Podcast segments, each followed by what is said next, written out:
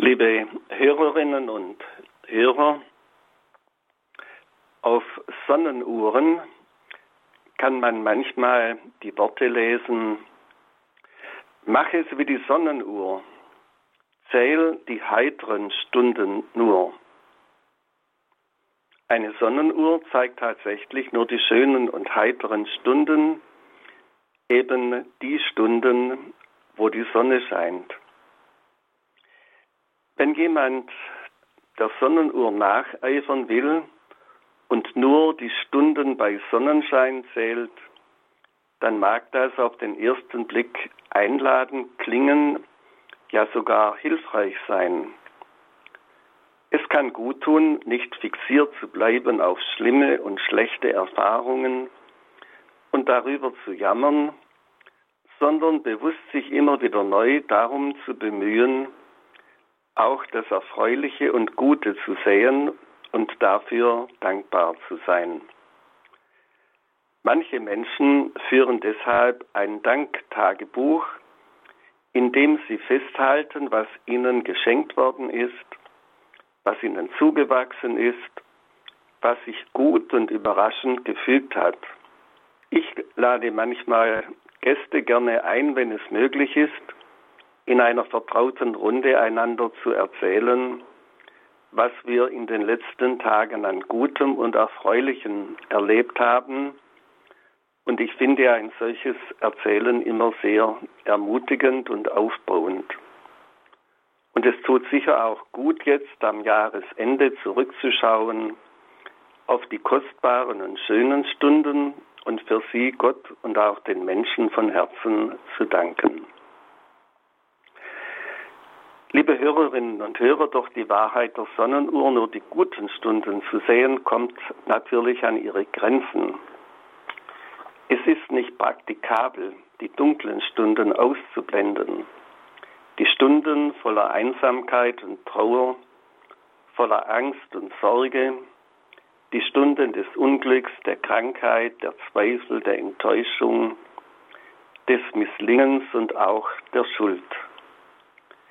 Diese dunklen Stunden haben ihr Gewicht und auch ihren Wert. Sie lassen sich nicht überspielen, sie drängen sich manchmal mit einer ungeheuren Wucht in den Vordergrund. Wir müssen uns auch diesen dunklen Stunden stellen. Weil das so ist, weil sich die dunklen Stunden nicht verdrängen lassen, deshalb scheint es mir hilfreicher zu sein als die Inschrift auf der Sonnenuhr, was ich auf einer Weihnachtskarte gelesen habe, wo stand, Jesus Christus hat die Finsternis zu seinem Versteck gemacht. Diesen Satz Jesus hat die Finsternis zu seinem Versteck gemacht, finde ich einen in jeder Hinsicht hilfreichen und tröstenden Satz, gerade auch am Ende und am Beginn eines Jahres. Dieser Satz will uns sagen, mitten in all dem Dunkel deines Lebens ist Jesus Christus verborgen. Ich finde ihn nicht nur in den hellen und lichtvollen Stunden des Lebens, sondern auch in den dunklen und schweren Stunden. Da liegt er oft wie ein Schatz verborgen. Das bezeugen nicht wenige Menschen, die Schweres erleiden mussten.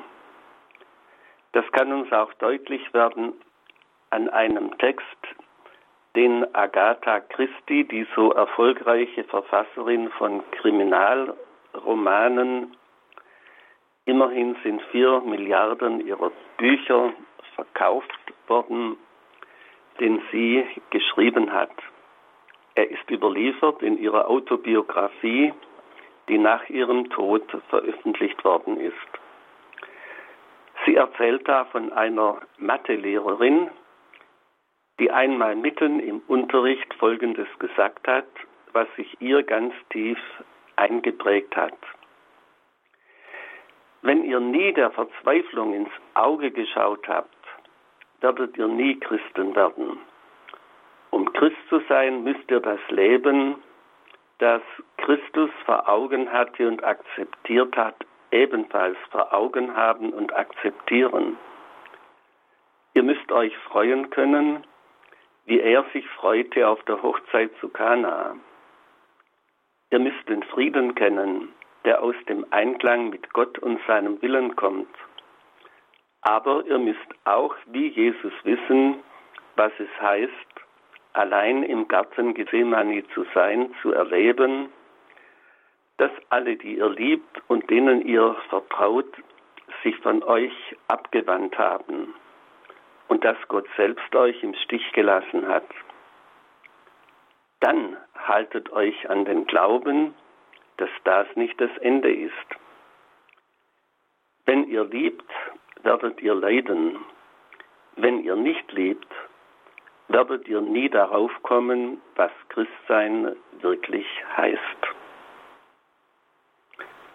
Liebe Hörerinnen und Hörer, aus diesen Worten spricht die Erfahrung, dass ich gerade in dunklen und schweren Stunden Jesus Christus besonders nahe kommen kann. Ich kann ihm im Unglück, im Leid, in dunklen Stunden finden, weil er die Finsternis zu seinem Versteck gemacht hat. Jesus Christus lädt uns ein, nicht nur die heiteren Stunden zu zählen, sondern auch die dunklen, die leidvollen und schmerzlichen. Er ermutigt uns, uns auch dem Dunkel zu stellen, in der inneren Gewissheit, dass er auch im Dunkeln zu finden ist, weil er sich darin versteckt hat. Der Johannesprolog, den wir an Weihnachten wieder gehört haben, drückt das so aus. In Jesus Christus war das Leben und das Leben war das Licht der Menschen und das Licht leuchtet in der Finsternis. Weil sein Licht in der Finsternis leuchtet, deshalb brauche ich vor Jesus Christus nicht das Dunkle und Leidvolle verstecken. Ich darf es ihm bringen, damit er es mit seinem Licht erhält, damit er das Dunkle und Leidvolle verwandelt. Dass das wirklich so ist, das hat Jochen Klepper in einem Adventslied so ausgedrückt. Die Nacht ist vorgedrungen, der Tag ist nicht mehr fern, so sei nun Lob gesungen dem hellen Morgenstern. Auch wird zur Nacht geweinet, der Stimme froh mit ein, der Morgenstern bescheinet auch deine Angst und Pein. Noch manche Nacht wird fallen auf Menschen Leid und Schuld, doch wandert nun mit allen der Stern der Gotteshuld. Beglänzt von seinem Lichte, hält euch kein Dunkel mehr, von Gottes Angesichte kam uns die Rettung her.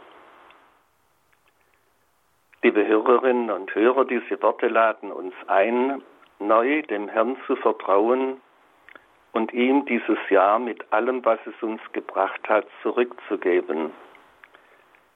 Sie laden uns auch ein, mit einem großen Vertrauen in das kommende Jahr hineinzugehen, weil Gott uns auch im neuen Jahr immer und überall nahe ist. Barmherziger Gott, dir geben wir dieses zu Ende gehende Jahr zurück und dich bitten wir um deinen Segen für das kommende Jahr. So segne ermutige und stärke alle Hörerinnen und Hörer der dreifaltige Gott, der Vater, der Sohn und der Heilige Geist. Amen. Gelobt sei Jesus Christus. In Ewigkeit. Amen.